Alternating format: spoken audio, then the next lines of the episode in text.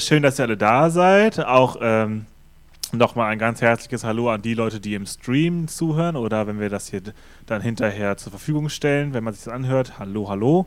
Ich hoffe, es geht euch gut. Und heute haben wir diese Gesprächsveranstaltung zum Thema Whose Rights, Our Rights. Und äh, ich habe jetzt zu meiner Rechten und zu meiner Linken, oh, das war jetzt falsch für, für euch. Naja, ich kriege das schon noch hin.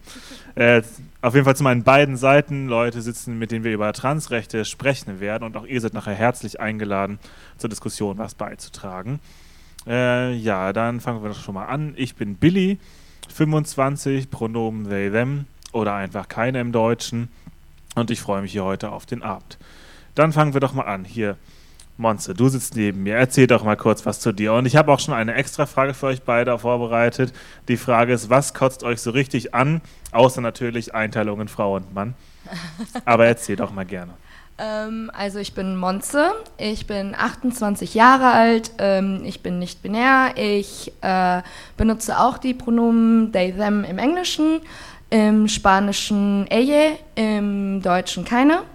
Und genau, ähm, ich glaube, ähm, ich kann ein bisschen was reinbringen in diese Gesprächsrunde über meine, meine Perspektive als äh, Person of Color und äh, nicht-binäre Person in Deutschland. Und halt das, was mich richtig ankotzt, ist heteronorma hit, äh, cis-heteronormative Kackscheiße. I hate it. I hate it too. Dankeschön schon mal. Ja, dann habe ich hier zur anderen Seite noch Peyton sitzen. Peyton, einen wunderschönen guten Abend. Er, erzähl doch mal etwas über dich. Ja, hallo, hallo, hallöchen. Ähm, aufmerksame ZuhörerInnen vom Radio Nordpol dürften mich schon aus einem Interview kennen, das ich vor anderthalb Jahren gegeben habe. ähm, da war ich zufälligerweise noch 19. Äh, jetzt bin ich noch 20 ähm, das ändert sich aber auch bald. Meine Pronomen sind im äh, Deutschen auch schon they, them. Wenn man das einbringen kann, ist das immer wunderbar. Sonst verzichte ich auch gerne drauf. Das äh, lieber nichts als was Schlechtes. Ähm, ja, und was kotzt mich so richtig an? Äh, das ist, glaube ich, auch mal die Position oder das, was ich heute einbringen werde.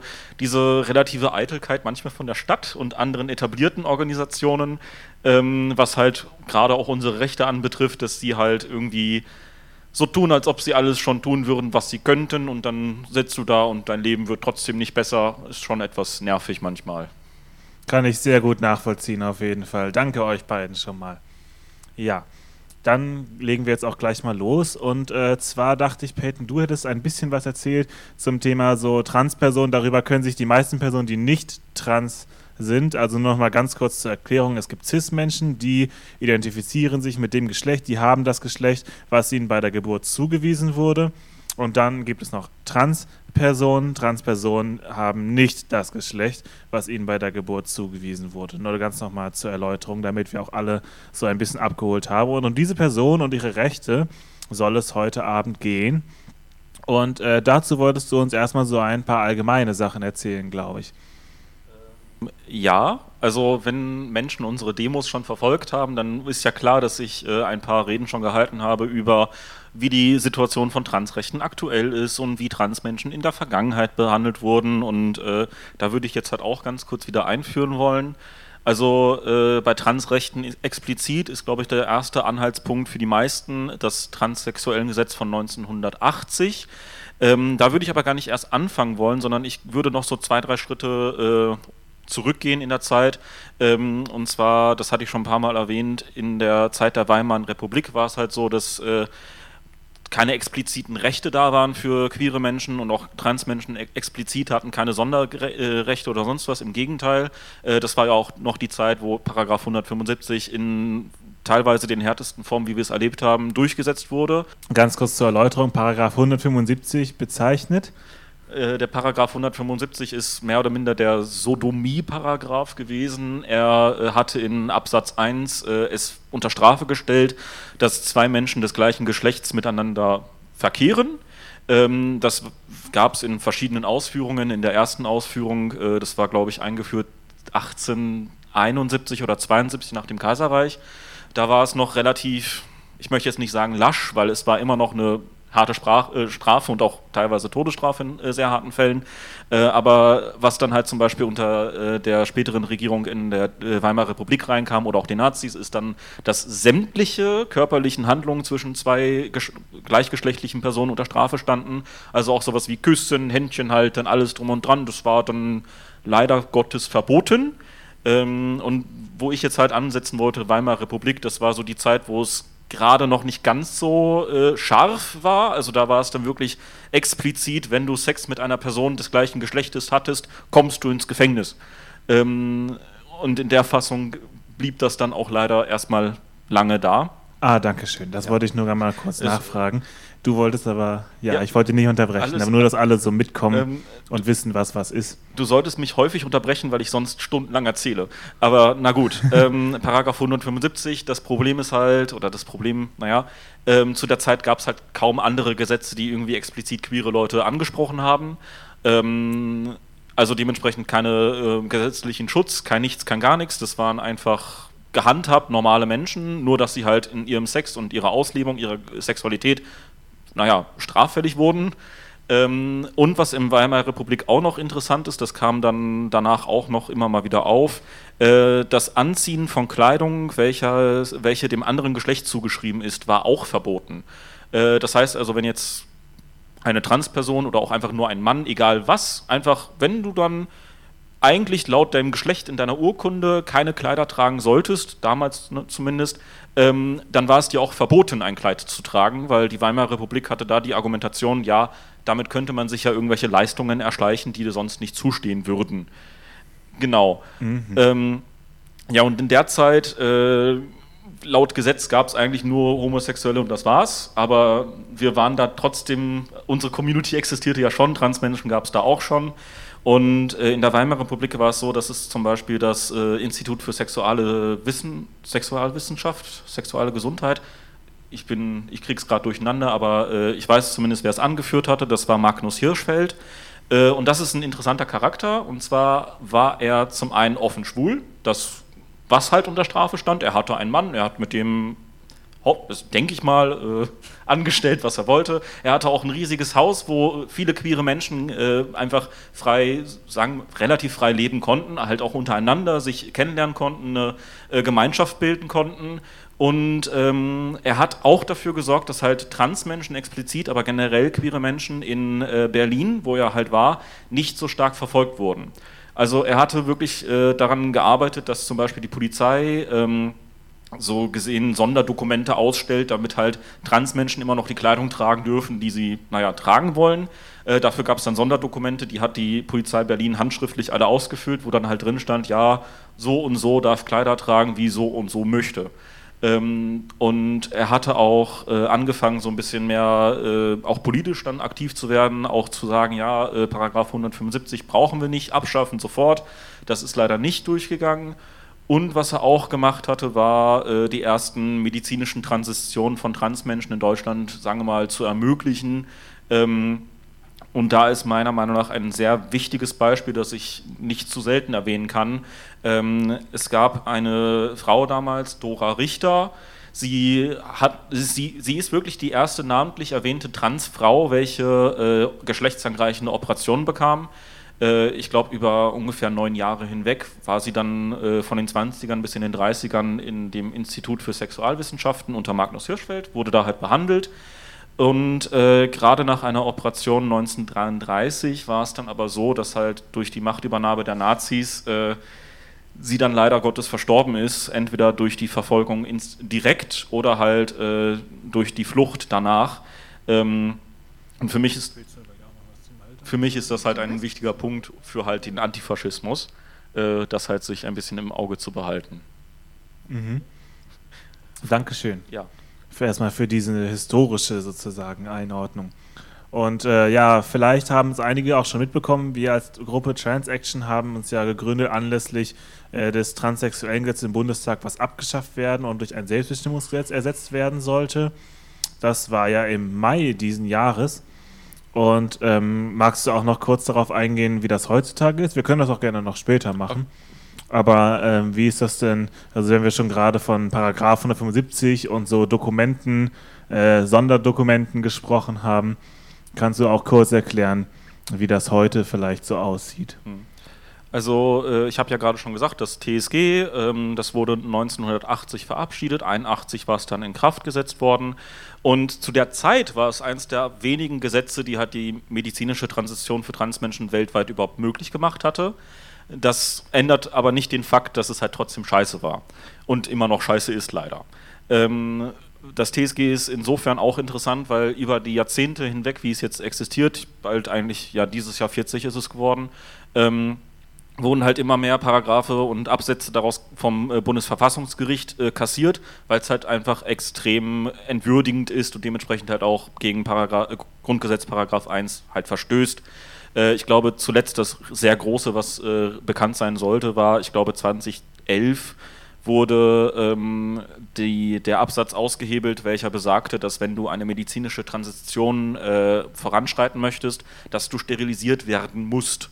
Also das war wirklich eine Voraussetzung, wenn du überhaupt weitermachen möchtest. Und das wurde dann äh, zum Glück kassiert vom Bundesverfassungsgericht. Ähm, aber es ist halt immer noch in vielen anderen Punkten da und halt immer noch sehr scheiße. Das äh, TSG sagt zum Beispiel aus, wenn du transitionieren möchtest, ähm, du brauchst zwei unabhängige äh, Gutachten von zwei unabhängigen Gutachtern. Ähm, das macht kein anderes Gesetz in Deutschland so. Das ist wirklich nur noch dieses eine Gesetz, welches dir vorschreibt, zwei Gutachten von unabhängigen Gutachtern. Und die werden halt auch nicht von der Krankenkasse übernommen.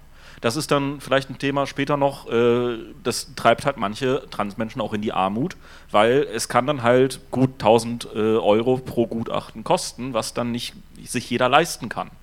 Ähm, Im Grunde genommen ist da auch das gesamte TSG halt viel mit Bevormundung äh, durchsetzt äh, an vielen Stellen musst du halt etwas machen und du, dir lässt halt nicht die Möglichkeit offen, selbst zu entscheiden. Du musst jahrelang warten. Ich glaube, die durchschnittlichen Verfahren, ähm, also beziehungsweise die äh, kürzesten Verfahren, die möglich sind, sind, glaube ich, drei Jahre, weil du musst äh, in Therapie zwangsweise, du musst halt äh, die Gutachten kriegen, das dauert auch äh, sehr oft sehr lange.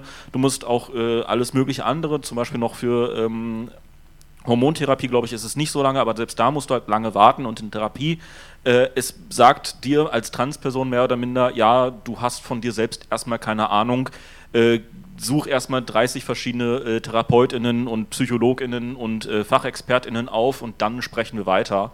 Und das geht einfach nicht mehr. Und ja ja. Ja, ich höre da auch schon so einen gewissen Unmut heraus, der äußerst berechtigt ist, denke ich mal. Also, wer hat schon Zeit und Lust, die ganze Zeit so viele Leute anzurufen oder zu erreichen? Und dann muss man da auch überhaupt erstmal einen Platz bekommen und so weiter und so fort. Das ist ein sehr, sehr, sehr anstrengender Prozess. Und man muss ja auch sagen, dass das Transsexuellengesetz in der so Ausprägung, wie es jetzt ist, ja gar nicht mal alle Geschlechtsidentitäten berücksichtigt, nicht wahr? Ähm, das ist wirklich interessant, weil laut deutschen Staat gibt es für den Geschlechtseintrag aktuell vier Optionen. Äh, männlich, weiblich, das kennen die meisten. Divers wurde vor ein paar Jahren eingeführt, ich glaube 2017, wenn ich mich nicht irre. Äh, das wurde aber nur eingeführt eigentlich für intergeschlechtliche Personen, dass die halt bei der Geburt einen eigenen Geschlechtseintrag haben. Ähm, und es gibt noch eine vierte Option, das ist einfach keine Angabe. Ähm, und das TSG sagt dir aber in dem gesamten Gesetzestext eigentlich nur aus, ähm, ja, wenn eine Person von Mann zu Frau transitioniert oder von Frau zu Mann. So andere Geschlechtsidentitäten äh, werden gar nicht berücksichtigt und äh, intergeschlechtliche Personen werden eigentlich, ich weiß nicht, ob es direkt ein anderes Gesetz ist, aber halt komplett separat betrachtet.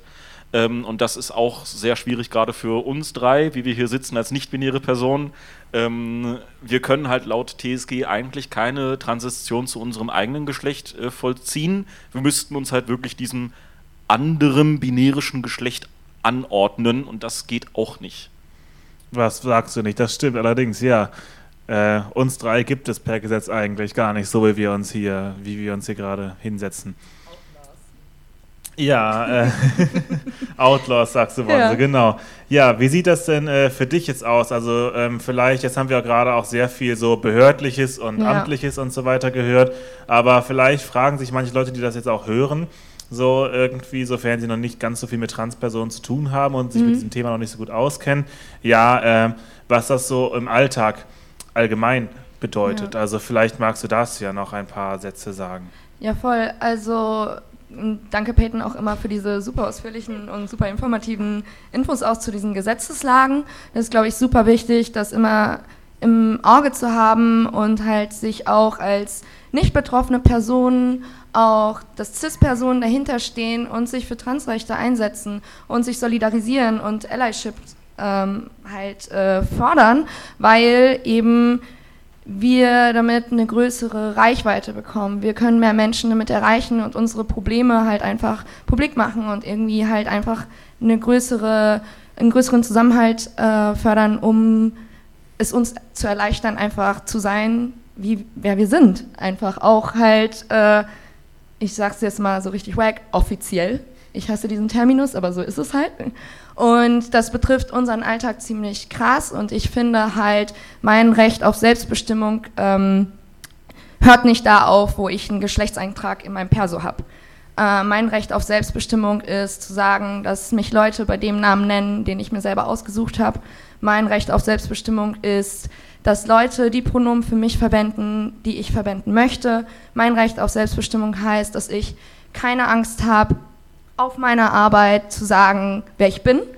Mein Recht auf Selbstbestimmung ist halt einfach nicht von meiner Familie diskriminiert zu werden, nicht von anderen Personen diskriminiert zu werden, äh, einfach auch innerhalb politischer, aktivistischer Kreise, wo ich mich befinde und wo ich aktiv bin in Dortmund, ähm, mache ich halt feministische Arbeit, äh, habe halt auch andere Sachen schon gemacht und da einfach, dass Menschen, die halt eben nicht trans sind, äh, also Cis-Menschen, halt einfach auch das auf dem Schirm haben, wer ich bin. Und da mal ein bisschen mit überlegen und äh, mich jetzt nicht als Person sehen, die diese Person halt immer bilden muss, weil ich glaube, alle Transpersonen in diesem Raum kennen das sehr doll, immer harte Bildungsarbeit bei allen Menschen leisten zu müssen und dass ich mir wünsche, in meinem Alltag von Allies unterstützt zu werden, also Allies äh, meine ich halt CIS-Personen, die mich als Transperson supporten, die hinter mir stehen, die äh, mich halt als Person begreifen, die ich bin und sich für mich auch in meinen Interessen einsetzen. Und ich wünsche mir das super viel mehr in unserer Gesellschaft. Ähm, und ja, also ich wünsche jeder Transperson ein Ally an deren Seite eigentlich. Das muss ich sagen, das wünsche ich auch von Herzen jeder Transperson, auf jeden Fall. Also es gibt schon sehr, sehr gute Allies, irgendwie muss man sagen.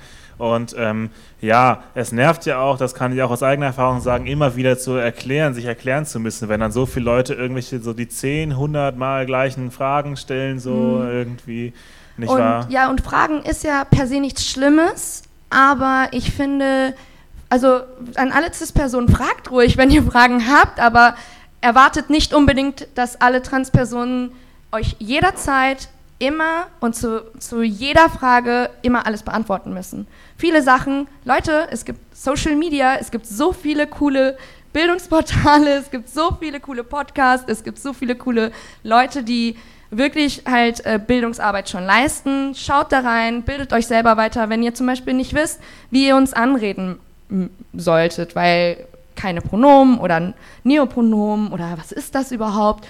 Hey Leute, ähm, es gibt Google und ihr könnt da ganz leicht so ähm, da Hinweise finden, wie es halt ganz leicht geht und äh, vielleicht nicht, also Allyship bedeutet für mich halt auch in meinem Alltag, dass Leute mich in meiner Selbstbestimmung bestärken und sich vielleicht halt aus Eigeninitiative äh, informieren, wie sie mich unterstützen können oder andere Personen unterstützen können.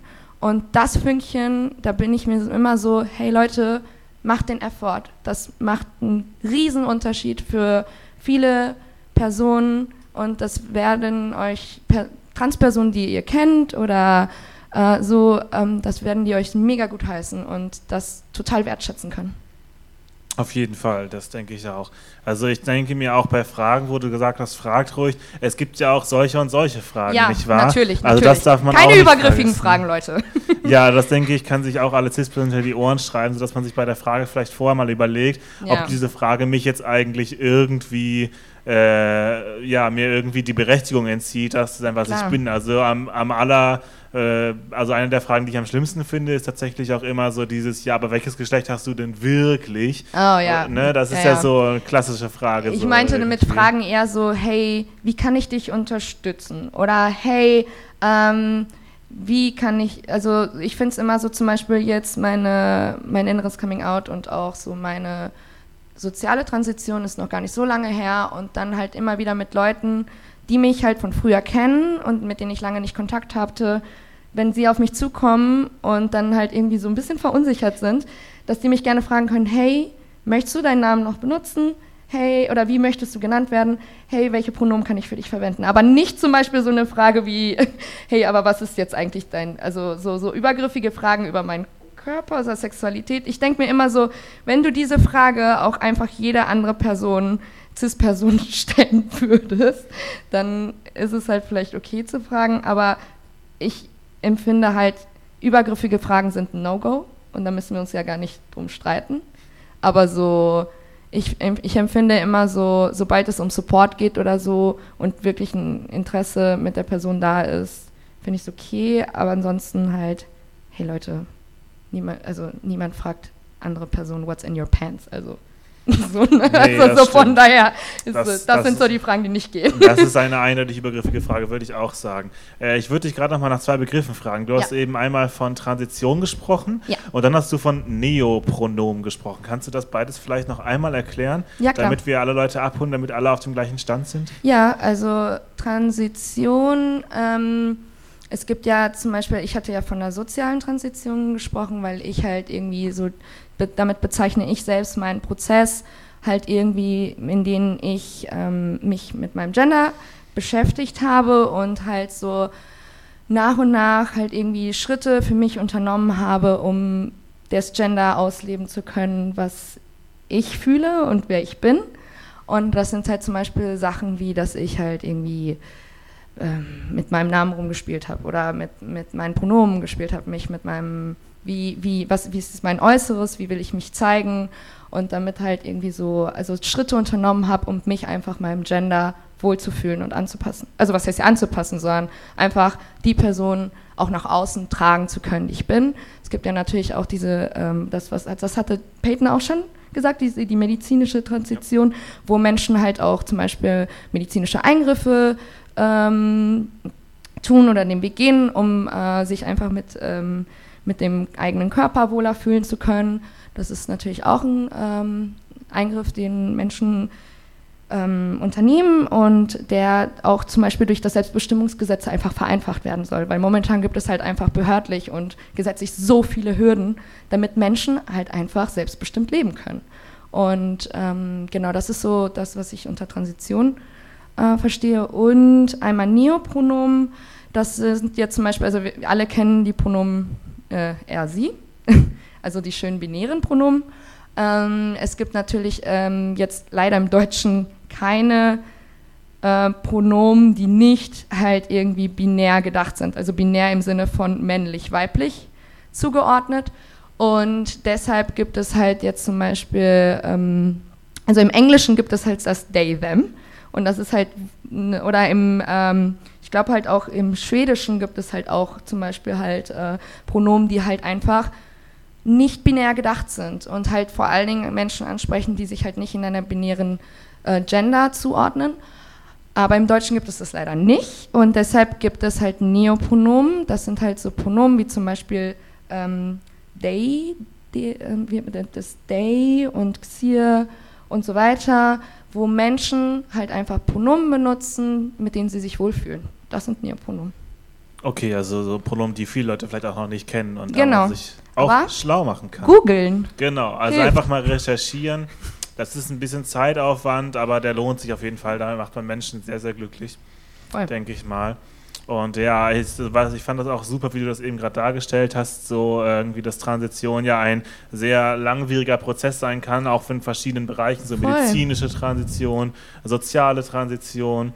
Ähm, und das ja. ist wahrscheinlich bei vielen Menschen sehr lange nicht abgeschlossen Nein. und auch nicht immer so einfach. Ne? Ähm, ich möchte da unbedingt, ich weiß nicht, ob ihr den Autor Linus Giese kennt. Das ist eine, also ein wunderschönes Buch geschrieben, Ich bin Linus, sehr empfehlenswert.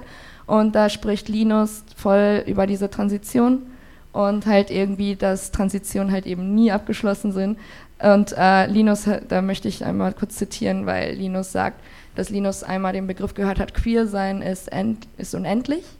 Und dass äh, Linus davon so berührt war und auch irgendwie mit der Transition und dass Linus niemals irgendwie sagen wird, okay, jetzt bin ich fertig, sondern dass das immer ein weiter sich anpassen, weiter in sich gehen und so und dass Transsein unendlich ist. Und das fand ich ein sehr schöner, schönes Zitat.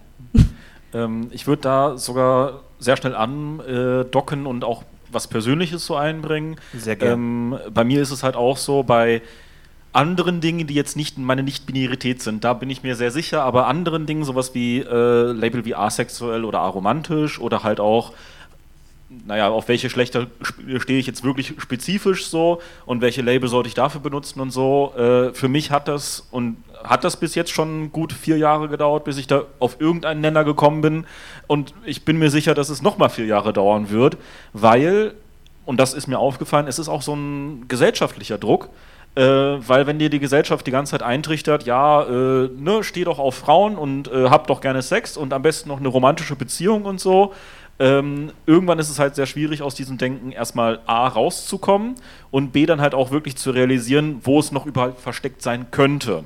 Und deswegen brauche ich wirklich, also habe ich jetzt wirklich lange gebraucht, irgendwie äh, damit klarzukommen, zu sagen, ja, das Label asexuell zum Beispiel passt auch zu mir. Ähm, ja, natürlich passt das zu mir. Das hatte ich damals schon gedacht, aber dann hatte ich halt irgendwie Angst, weil ich dann doch irgendwie gedacht hatte, komm, du könntest ja doch intim werden mit einer Person. Und das macht halt nicht aus, ob du asexuell bist oder nicht. Aber einfach so die, direkte, ähm, sagen wir mal, das direkte Verknüpfen damit innerhalb der Gesellschaft hat mich dazu gebracht, das nochmal zu hinterfragen und nochmal zu hinterfragen und nochmal zu hinterfragen. Und das muss halt auch nicht sein. So, es gibt ja genügend, sagen wir mal, Subkulturen, genügende Subgesellschaften, wo es halt nicht so ist, wo man halt, sagen wir mal, ich würde jetzt mal behaupten, unserer Freundesgruppe äh, würde das ganz gut funktionieren, wo wir halt diesen Druck von außen nicht haben und wo wir halt so ein bisschen für uns selber experimentieren können, wo wir nicht so dieses, ja, ich muss jetzt sofort ein Label haben, damit mich andere Leute verstehen, das haben wir da auch nicht unbedingt. Ähm, und deswegen sind, ist es halt auch sehr wichtig, diese kleinen Gruppen, diese kleinen, äh, sagen wir mal, Subkulturen halt auch zu unterstützen und halt aufzubauen. Auf jeden Fall. Also ich kann mich auch richtig gut erinnern, wo du es gerade ansprichst, so irgendwie, dass ich auch noch äh, in Forschungsrunden, wo die Menschen immer ihre Pronomen sagen und so weiter, dass sich Leute da auch manchmal nicht so ganz sicher sind. Ich erinnere mich noch an den schönen Satz, ja, und ich bin verwirrt, was meine Geschlechtsidentität betrifft. Und das ist auch völlig äh, okay so und haben da auch alle, glaube ich, ganz dankbar, ganz gut aufgenommen. Und äh, ich denke, das kann man sich auch, auch von Allies nicht oft genug wünschen, dass man, wenn man gerade da einfach nicht weiterkommt, dass das auch okay ist und dass man da nicht gedrängt wird, so irgendwie sich auf Dinge festzulegen. Also äh, auch nochmal von meiner Seite aus so ein Tipp an Menschen, die gerne Ally sein wollen, so irgendwie einfach mal machen lassen und äh, fragen, ob man irgendwie, also Leute probieren ja auch gerne mal aus. Also es gibt Menschen, die probieren Namen oder andere Pronomen aus und so nicht weiter oder ändern ihren Kleidungsstil und so und da supportive zu sein, also unterstützend zu sein und da mhm. einfach mal nachzufragen. Ja, das ist, glaube ich, auch richtig cool. Mhm. Ich wollte da noch einhaken und vor allen Dingen nicht einfach Gender assume, also so Gender zuordnen aufgrund von Äußerlichkeiten, weil ich finde, dass das halt ein Abs also ich habe das schon, also ich werde sehr viel weiblich gelesen und äh, die Sache ist halt, dass es mir halt schon aufgrund von, äh, ja, sag ich mal, wenn ich irgendwo bei Ärztinnen bin oder äh, da gehen wir halt auf Institutionen oder so oder halt auf der Arbeit oder sonstiges, da denke ich mir schon so, okay, Zähne zusammenbeißen, ich weiß, worauf ich mich einlasse, also so, ich gehe in eine Ärztinnenpraxis rein und ich weiß schon, da kommt halt Frau ich so, fuck, warum immer wieder? Aber so, wenn ich dann halt in Freundinnenkreisen oder halt in Kreisen, wo ich mich sicher fühlen möchte und so, und da immer wieder dann halt einfach nur aufgrund meines Aussehens oder aufgrund von dem, wie ich auftrete oder von Grund meiner Kleidung immer wieder auf ein Gender geschlossen wird, der wäre weiblich, dann sage ich mal, nee Leute, hinterfragt das mal. Warum? Warum machen wir das? Warum, auch wenn wir dann halt uns dauernd irgendwie feministisch nennen und links und so weiter, warum schließen wir immer einfach nur aufgrund des Äußeren des Menschen auf deren Gender? Können wir auch lassen. Auf jeden Fall, das denke ich, kann man nicht genügend unterstreichen, so irgendwie. Einfach so etwas anzunehmen oder zu schätzen, das ist dann auch keine coole Idee eigentlich. Ja, voll. Und deshalb halt ähm, finde ich auch immer nice, wenn sich auch zum Beispiel Allies irgendwie das annehmen und sich, wenn Menschen neue Menschen kennenlernen, dann einfach, hey, hey, mein Name ist und meine Pronomen sind und selbst wenn du halt cis bist, dich einfach mit deinen Pronomen vorzustellen, erleichtert das dem Gegenüber auf jeden Fall total, sich selbst mit Pronomen äh, vorzustellen und das erspart einen viel Fragerei oder viel Druckserei oder halt auch einfach dieses ja, ich, ich, ich äh, gehe mal davon aus, dass die Person X Gender ist. Und das ist halt einfach wack. Auf jeden Fall, das kann man wohl so sagen. Ja, das ist eine sehr wichtige Arbeit als Ally. Ähm, Peyton. Ja, du hattest es gerade noch bei äh, Ärztinnen und Medizin, ja. äh, den medizinischen Bereich so angesprochen. Und äh, dazu fällt mir halt auch ein, äh, durch meine, sagen wir mal, Arbeit mit der Stadt, da gibt es so ein paar Austauschmöglichkeiten, was die Stadt denn besser machen könnte, was man da meckern kann, was die Stadt vielleicht sich als Ziel setzen sollte und so. Und da kam es halt auch auf, äh, dass so auch gerade ältere Transmenschen, die halt schon, sagen wir mal, 40, 50 sind und halt auch spät erst anfangen konnten, ähm, dass sie halt jetzt trotzdem eine wunderbare Transition hatten. Äh, legal haben sie das äh, richtige Geschlecht da stehen, den richtigen Namen. Äh, sie haben Hormone nehmen können, alles drum und dran. Sie sind da mhm. schon eigentlich seit Jahren durch. Aber wenn sie dann trotzdem mal ins Krankenhaus müssen für eine Vorsorge oder für sonst irgendwas, dann ist es halt oftmals so, dass das medizinische Personal, auch städtisches medizinisches, medizinisches Personal, da einfach nicht gut mit umgehen kann. Ja. Und das ist halt schon, sagen wir mal, ich würde jetzt einfach mal sagen, traurig, weil gerade wenn du in der Situation bist, du musst ins Krankenhaus für irgendwas und ne, sei es auch nur eine Vorsorge oder so, du hast ja trotzdem immer so ein bisschen Angst und Stress und alles drum und dran und mhm. dann da noch damit konfrontiert werden, dass halt Leute dich einfach nicht als das ansehen, was du bist und dich einfach die ganze Zeit misgendern oder den falschen Namen benutzen und so, das ist halt nervig. Ja, ich glaube nicht nur nervig, das kann halt auch gefährlich sein, wenn Menschen dann halt sich einfach zum Beispiel Vorsorgeuntersuchungen entziehen ja. oder nicht mehr zu Ärztinnen gehen oder halt sowas halt einfach lassen, weil sie halt Angst haben, wieder halt Diskriminierung ausgesetzt zu sein. Und ähm, ich habe dazu aber eine, wiederum eine coole Geschichte von einer Person, die ich kenne, ähm, die dann halt in ihrer Ärztinnenpraxis ähm, dann halt äh, das irgendwann mal halt klar auf den Tisch gehauen hat und gesagt hat, so Leute, ich komme seit sehr vielen Jahren, ich habe jetzt mittlerweile sogar meine neue Krankenkassenkarte, da ist ein D drauf. Und dann war das so, ja, äh, weil die, äh, das Personal immer wieder äh, so ein bisschen, wenn, wenn die Situation, du bist irgendwo im Wartesaal und dann wird halt aufgerufen, Frau, Herr X. Und dann konnten sie nicht mit umgehen, weil die Person halt kein, kein, kein nur ein D da stehen hat und dann war so, äh, was machen wir jetzt? Und dann ähm, hat die Person gesagt, hey, es ist völlig okay, einfach nur meinen Vor- und Nachnamen zu rufen. Und dann halt äh, die, haben die ähm, ähm, Arzthelferinnen dann angefangen, das immer bei der Person zu machen. Und irgendwann hat die Person gemerkt, dass sie das angefangen haben, bei jedem zu machen. Mhm. Also einfach gar nicht mehr Herr, Frau X aufgerufen haben, sondern immer alle Personen mit Vor- und Nachnamen. Sweet. Dann machen wir uns halt, das ist, das ist doch eine coole Lösung, oder nicht? Ja, das tut er richtig gut zu hören, dass es sowas gibt, muss ich sagen. Also äh, auf jeden Fall, ja, so eine Lösung ist eigentlich die beste, wenn sich das dann so überträgt und dann einfach mal ein bisschen weniger so Zweigeschlechtlichkeit Voll. irgendwie geschaffen wird. Das ist richtig cool, auf jeden Fall. Ich würde inhaltlich vielleicht noch so ein bisschen äh, weitergehen, dass wir auch noch mal nach Dortmund jetzt direkt schauen. Wir hatten es jetzt schon viel von äh, jetzt in, letzter, in den letzten paar Minuten von so medizinischen äh, Sachen, aber es gibt ja auch in Dortmund äh, schon äh, auch so Supportangebote für Transpersonen, Gruppen für Transpersonen und auch ähm, letztendlich noch einiges zu tun, äh, um Transrechte in Dortmund zu stärken.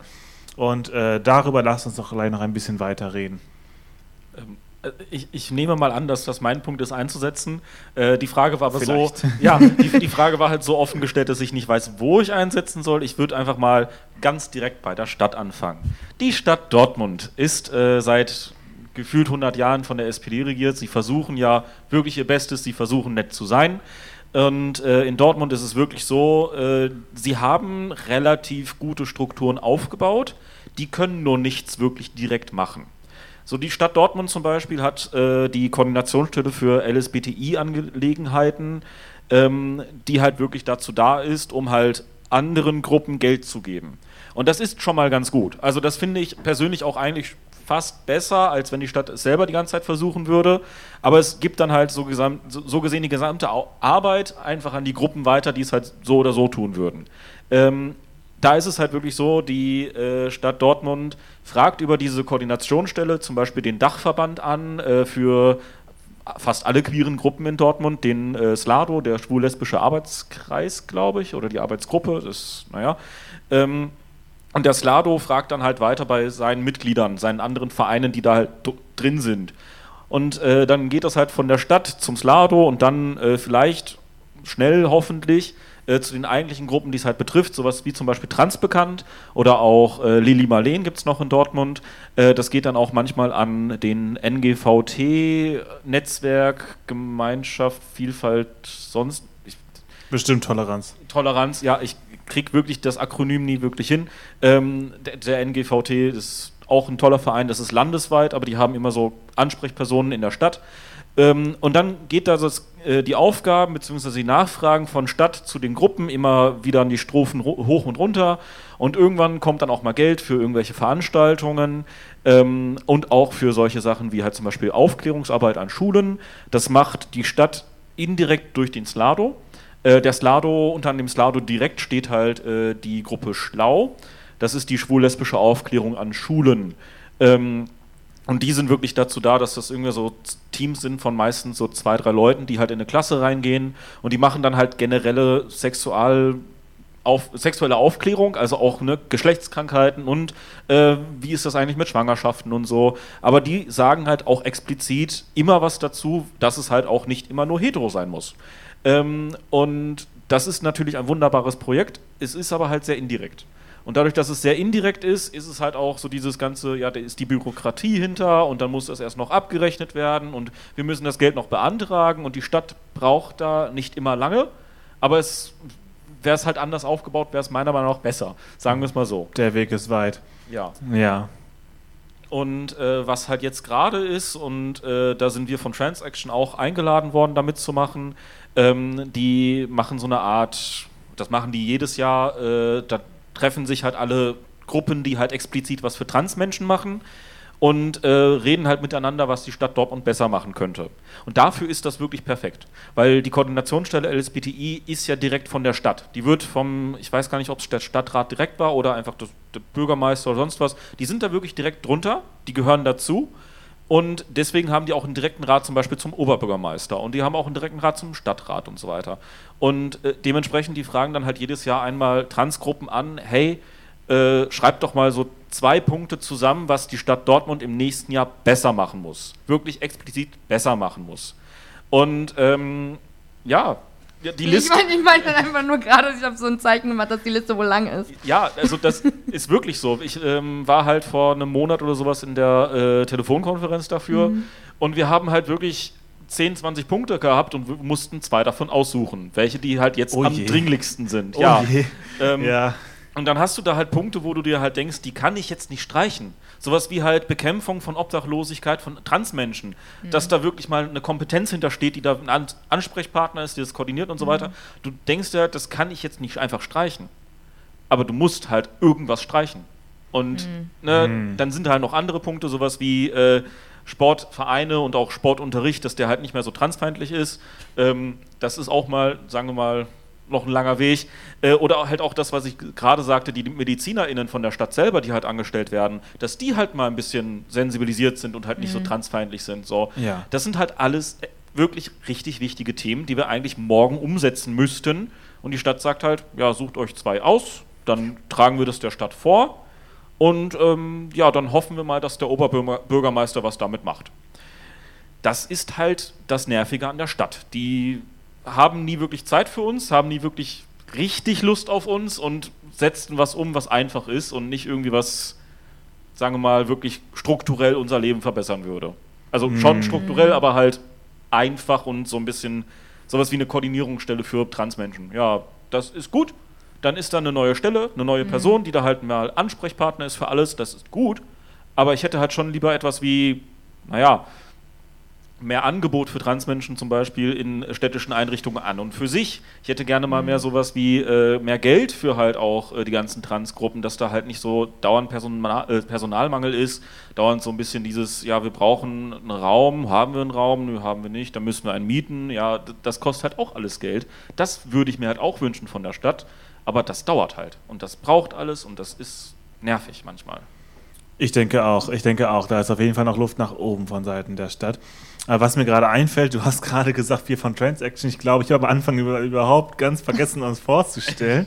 Das sollte mir auch nicht nochmal passieren, aber äh, diese Veranstaltung wird ja ausgerichtet von der Gruppe Transaction und wir sind eine Gruppe von jungen, äh, queeren Menschen, die sich für äh, die Rechte von Transpersonen einsetzen. So kann man es wohl sagen wir machen jetzt bisher haben wir ziemlich viel Demos gemacht und wir haben auch selbst wie hier so eine Info- und Gesprächsabend und ähm, genau. Also äh, uns gibt es, schaut gerne mal vorbei. Wir haben Social Media, wir haben Twitter und Instagram, Transaction Dortmund suchen und dann findet ihr es auch. Und äh, genau, das wollte ich nur kurz einschieben, weil ich es am Anfang einfach komplett vergessen habe.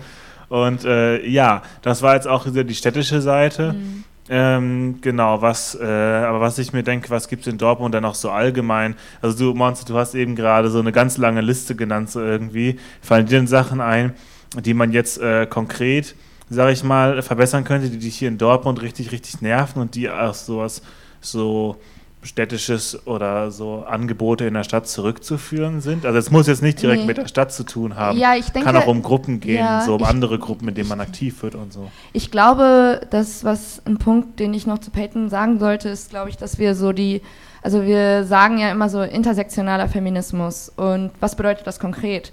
Ähm, Intersektion heißt für mich, dass zum Beispiel die Obdachlosigkeit, dass halt innerhalb der Obdachlosigkeit halt auch mehrfach ähm, Belastung, wie zum Beispiel das Transsein dann halt auch noch zusätzlich gesehen wird. Aber halt auch zum Beispiel so, ähm, ich hatte mir vorhin noch einen Podcast angehört, übrigens auch ein sehr guter Tipp von Transsein, kann man auf Spotify nachgehen, äh, mit Hengame, äh, Jakobi Farah über Nichtbinarität und da wurde so ein Punkt genannt, den ich sehr wichtig fand, zum Beispiel halt einfach Kämpfe nicht losgelost voneinander zu sehen. Also wenn ich zum Beispiel mich äh, in einer, innerhalb einer transaktivistischen Gruppe ähm, für bessere Gesundheitsversorgung von Transmenschen einsetze, dann solidarisiere ich mich aber auch gleichzeitig mit streikenden Pflegekräften, weil ich will, dass die Pflegekräfte, die mir Gesundheitsversorgung gewähren, halt eben auch dafür gut bezahlt werden. Also so, solche Sachen zum Beispiel. Also Kämpfe niemals voneinander losgelöst zu sehen. Und deshalb finde ich das umso schlimmer von der Stadt, die halt dann irgendwie so Punkte dann sagen, ja, such dir einen aus. Und ich so, ja, Leute, also ihr checkt schon, dass strukturelle Probleme miteinander zusammenhängen und dass das eigentlich so nicht losgelöst voneinander angegangen werden kann, oder? Also so, da denke ich mir zum Beispiel so ein, überhaupt dieses, also äh, diesen intersektionalen Aspekt zu sehen und halt auch zu sehen, dass Probleme halt eben miteinander zusammenhängen. Also dass zum Beispiel irgendwie ähm, innerhalb dieser strukturellen Sachen wie zum Beispiel Bildung, Gesundheit und so weiter dann halt auch eben halt auch zum Beispiel auf Transmenschen auch nochmal eingegangen wird. Und andersrum, dass linke Kämpfe Trans-Themen nicht vergessen dürfen. Dass innerhalb von linken Kämpfen eben auch Solidarität für Transmenschen sein muss. Und eben auch zum Beispiel, und das ärgert mich am meisten momentan, ich glaube, das ist so ein Problem, den ich habe halt in, innerhalb meinem aktivistischen Dasein, dass mir immer wieder begegnet, dass Menschen transfeindlich agieren und dass das als Meinung akzeptiert wird, weil Transfeindlichkeit ist keine Meinung, Transfeindlichkeit ist einfach fucking Diskriminierung. Und Punkt. Und solch, sowas gehört nicht in linken Räumen. Und ich wünsche mir mehr Awareness darüber, ich wünsche mir mehr Bewusstsein darüber von CIS-Menschen. Also ich glaube, meine Stimme wird ein bisschen brüchig, weil es halt auch ein emotionales Thema ist, weil mich das ärgert, weil es mich halt immer wieder ankotzt, dass ich das erklären muss und dass betroffene Personen das Menschen erklären müssen. Also warum können einfach nicht mehr Awareness innerhalb von linken aktivistischen Strukturen sein dafür, was Diskriminierung gegenüber Transmenschen bedeutet? Sich einfach mal da ein bisschen mehr auseinanderzusetzen und halt auch innere Prozesse innerhalb von linken Gruppen anzustreben. Ja, da bin ich ganz bei dir. Also genauso wie wir halt auch alle Kämpfe mitdenken, Ja. zu versuchen mitzudenken, wie du gerade eben angesprochen hast mit den Pflegekräften. Genauso würden wir uns ja freuen, wenn wir auch mal mehr äh, so berücksichtigt und mit einbezogen werden. Also Total. die, sage ich mal, ähm, also ich kann aus Transaction-Sicht irgendwie reden, also bei unseren Demos, äh, die Anzahl der Leute, die jetzt aus anderen linken Gruppen mir bekannt sind, die hält sich doch auch deutlich äh, in einem sehr übersichtlichen Rahmen so irgendwie. Da gibt es einfach nicht bisher so viel gezeigte Solidarität und es ist ja noch ein Unterschied, ob man jetzt auf dem Papier Transrechte unterstützt Ja. oder ob man das jetzt wirklich dann auch lebt und äh, ich da ist, hat die linke Szene in Dortmund, denke ich, auf jeden Fall noch sehr viel Luft nach oben, nicht wahr? Also ich meine, Trans-Allyship heißt mehr, als sich einmal im Jahr eine inter trans-inklusive Fahne aus dem Fenster zu hängen. Und das müssen Leute langsam ein bisschen checken. Ja, ich meine, wir haben ja 2021 und es ist schon fast vorbei. Also mittlerweile könnte man Ja, es echt Tick-Tack macht haben. die Uhr, Leute. Ja, Ähm, ich darf da aber vielleicht anschließen, ähm, ich finde es auch gerade sehr, sagen wir mal, schön zu sehen, auch sehr interessant. Ähm, ich würde mal behaupten, vorher gab es halt in der linken Szene in Dortmund keine wirklich explizit transrechte Gruppe, transidente Gruppe so. Äh, ich wüsste zumindest keine, auch keine wirklich explizit queere Gruppe in der Szene. Also von der Stadt aus, die gibt es schon seit Jahrzehnten gefühlt, aber wirklich in der Szene wüsste ich es jetzt nicht. Und äh, zu unseren Anfängen, und also gut, Anfängen ist jetzt auch wieder, wir, gibt, uns gibt es ja erst seit Mai, also wir sind noch sehr jung, äh, aber so, wir ne, etablieren uns ja gerade noch so langsam und nach und nach sehe ich halt schon, dass halt Twitter-Accounts und Instagram-Accounts unsere Sachen halt posten und halt auch dazu aufrufen und sagen, ja, wir sind ja auch dafür und so. Es fehlt halt gerade nur, dass sie dann halt da sind. Das ist das große Problem, was ich halt sehe. Und ähm, da sa sage ich aber, es gibt so eine gewisse Offenheit schon noch dafür, dass man mit uns was zusammen macht, wo aber halt manchmal schwierig ist oder unklar ist, zu welchen Bedingungen so gesehen. Ja. Also äh, ich nenne jetzt keine Gruppennamen, ich rede nur Gutes natürlich über alle Gruppen, mit denen wir äh, zusammengearbeitet haben.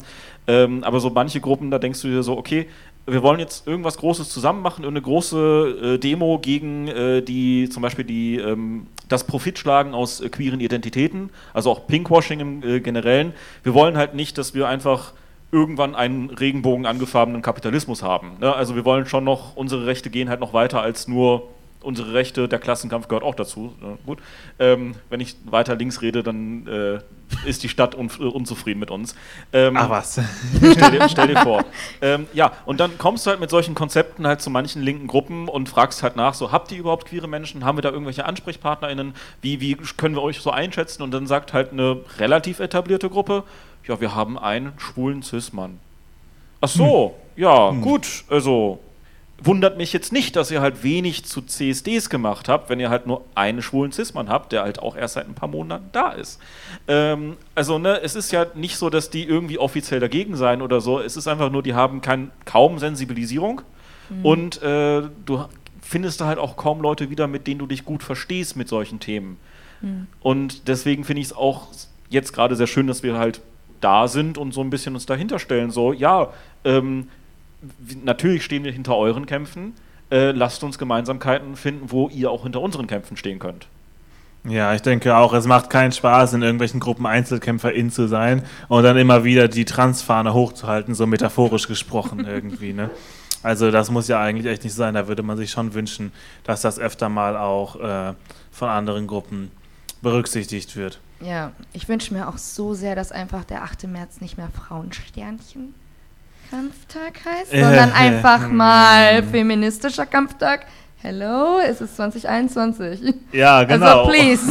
So, ich fühle mich davon nicht 2022. repräsentiert. So. Also mal gucken, wie es kommt. Auf jeden Aber Fall, ja. auf jeden Fall, ja, dieses äh, mit gemeint ist ja wohl jetzt ein sehr Ja. schlechter Hashtag dann irgendwie. Ne? ähm, ja, ja, ja. voll. Die Diskussion ist ja auch noch nicht so, also sie ist auch nicht mehr jung, so. die Diskussion ist ja, auch schon Ja, relativ und alt. ich denke mir immer wieder, warum sind das Diskussionen, die jedes Jahr zu vielen Gedenktagen oder zu vielen Kampftagen halt einfach geführt werden muss? Warum wird es nicht langsam akzeptiert? Warum wird es nicht, also ich denke mir halt, ich störe mich auch immer wieder an dieser Äußerung, dass es halt nicht so viele Menschen abholt, wo ich mir denke, nee Leute, wir müssen uns langsam halt mal ändern. Also es geht nicht darum, Menschen abzuholen, es geht darum, Bildungsarbeit zu leisten und sagen, das heißt so, weil wir wollen nämlich alle inkludieren. Wir wollen alle Menschen, die von patriarchaler Gewalt zum Beispiel betroffen sind, halt einfach inkludieren und das schließt halt einfach nicht nur Frauen ein. Auf jeden Punkt. Fall, auf jeden Fall. Und man kann es ja nicht oft genug wiederholen, einfach mal nachfragen, einfach mal googeln.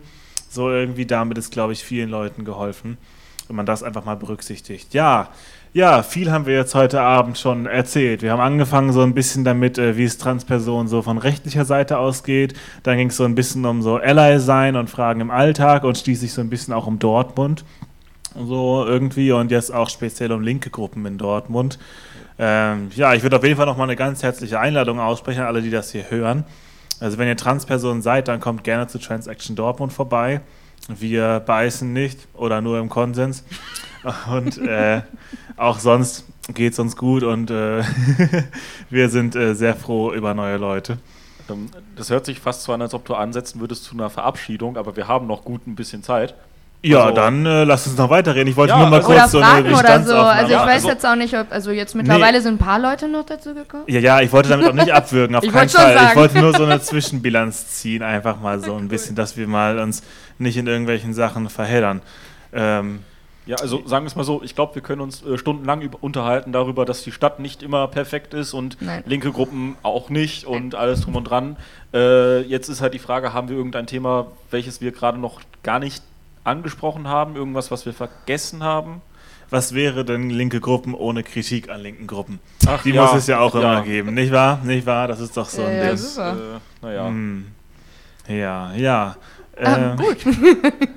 ansonsten würde ich auch noch gerne ähm, die Runde öffnen für Fragen so irgendwie von euch. Oder auch Themen. Also Oder wir Themen. ja stundenlang genau. reden eigentlich. Also ich würde noch darum bitten, wenn das jetzt Themen sind, die wirklich sehr ins Detail gehen, wo ihr das euch vorstellen könntet, damit könnte es anderen Menschen nicht so gut gehen, wenn das angesprochen wird, dann sagt doch bitte vorher kurz, dass es um das Thema geht, damit Leute, die mit diesen Themen Schwierigkeiten haben, dann vielleicht die Möglichkeit haben, irgendwie wegzuhören oder sich zu wappnen oder so ähnlich, dass das nicht so unvorbereitet kommt.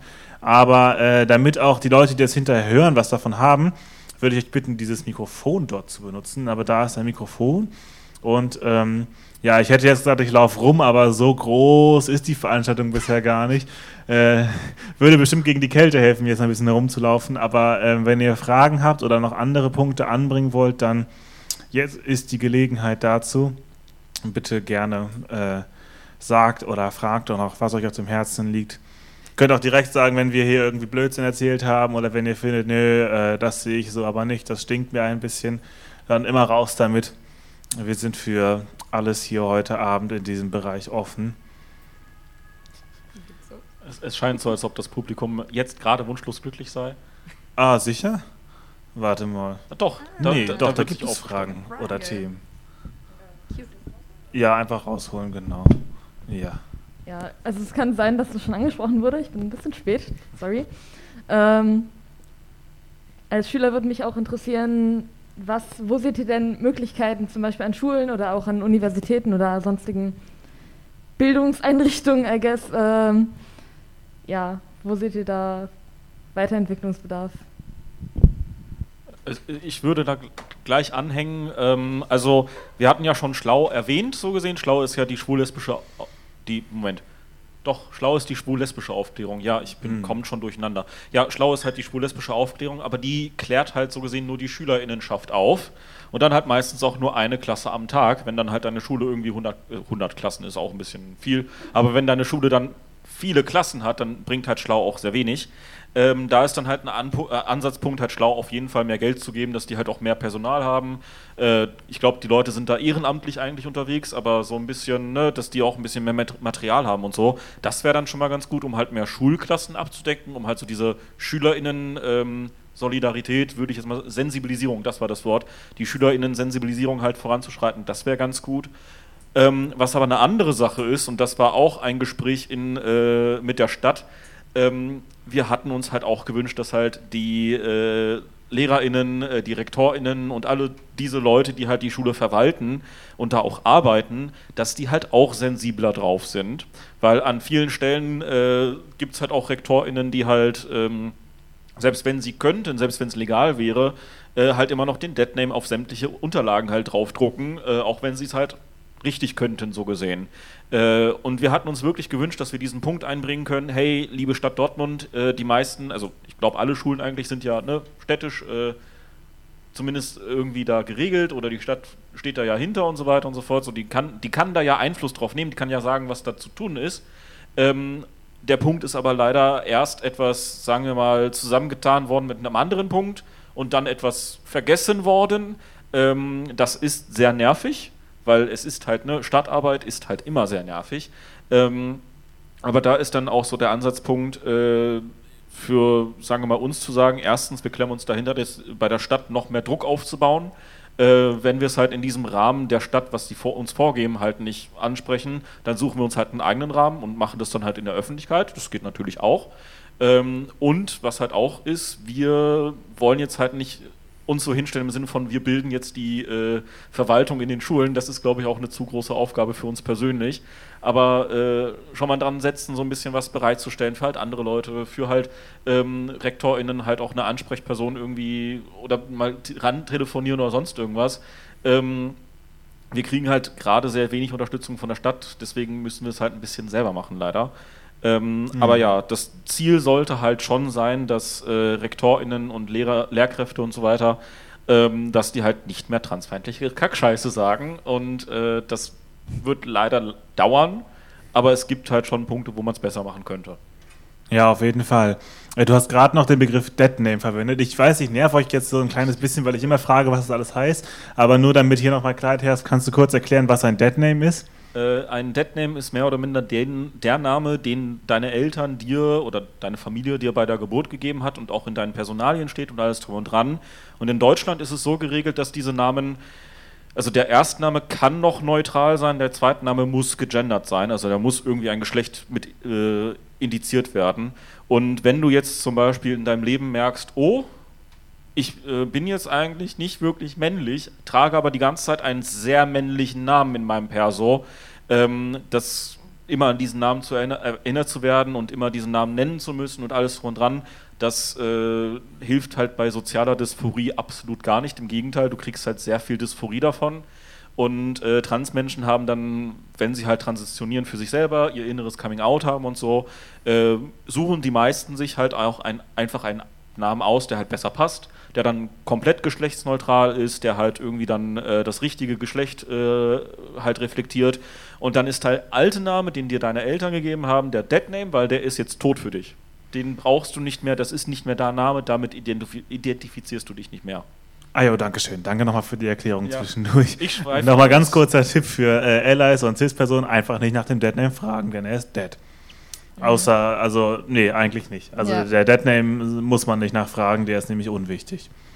Und ähm, ja, genau. Ja, da, das hast du, aber jetzt hast du in der Erklärung zu einem Begriff einen weiteren äh, Begriff äh, eingebaut und zwar Dysphorie. Was meint denn Dysphorie? Betreiben wir doch nochmal ein bisschen kostenlose Bildungsarbeit, indem wir diese ganzen Begriffe erklären. Aber was meint denn Dysphorie? Das ist ein, sagen wir mal, ein Begriff, welchen ich nicht in seiner Gänze erklären kann. Ähm, Im Grunde genommen ist es halt dieser, sagen wir mal, dieses Unwohlfühlen halt immer das falsche Geschlecht so gesehen dir zugeschrieben mhm. zu haben, so.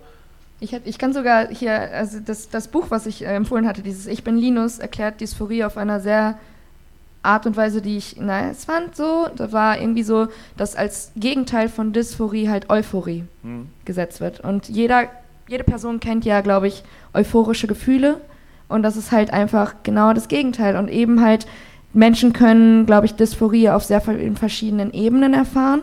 Und äh, du hattest zum Beispiel einmal die soziale Dysphorie genannt, aber es gibt ja auch Menschen, die Dysphorie mit ihrem eigenen Körper haben.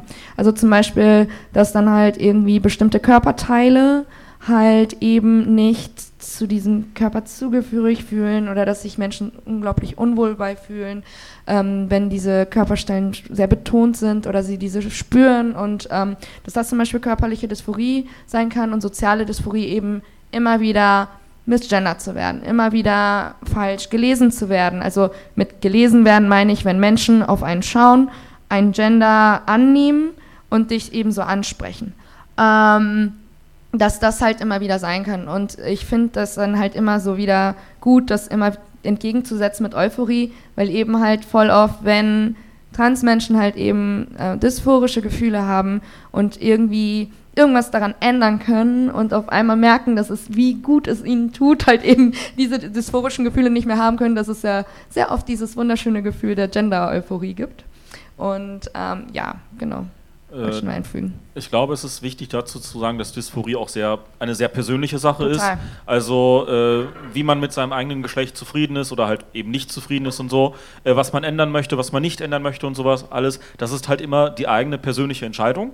Äh, deswegen ist das TSG auch scheiße, was das angeht, aber das ha hatte ich ja schon ganz am Anfang ein bisschen erwähnt. Mhm. Und äh, wie du auch mit Dysphorie umgehst, ist deine ganz eigene Entscheidung, also sollte es zumindest sein. Ähm, und ich wollte noch irgendwas Drittes sagen. Ich komme gerade nicht mehr drauf. Äh, ja, bitte. Darf ich noch was einfügen? Ich finde zum Beispiel auch super wichtig für Allies oder super wichtig insgesamt für Menschen, halt ähm, Transmenschen eben nicht das Transsein abzuerkennen, nur weil sie eben zum Beispiel keine körperliche Dysphorie haben. Oder weil sie halt eben ähm, nicht in das Bild passen, was Menschen von Transmenschen haben. Also wisst ihr, was ich meine? Also da, dieses halt ähm, eben, ähm, also zum Beispiel, das war mein großer Struggle, da kann ich aus persönlicher Erfahrung sagen, dass ich halt zum Beispiel irgendwie mich immer wieder gefragt habe, aber bin ich trans genug, wenn ich nicht so harte dysphorische Gefühle mit meinem Körper habe. Mm. Also, wisst ihr so, das ist, und da einfach zu sagen, ja, ich bin trans genug, wenn ich, also wenn ich trans bin und das für mich selbstbestimmt sagen kann, dann bin ich das. Und halt eben deshalb wunderschön, wie du sagst, das ist ein total unabhängiges Gefühl. Denn man sollte Menschen niemals das Transsein aberkennen äh, oder absprechen wollen, nur weil es halt eben nicht zur eigenen Vorstellung von Transmenschen passt. Ähm, Dankeschön nochmal. Mir ist eingefallen, was ich noch sagen wollte, ist ein ganz kurzes Konzept. Ähm, Dysphorie ist halt, sagen wir mal, ein Problem. Das ist jetzt nicht schön, das zu verspüren. Mhm. Ne? Äh, und es gibt da, wie man halt damit umgeht, das ist mehr oder minder die Art der Transition.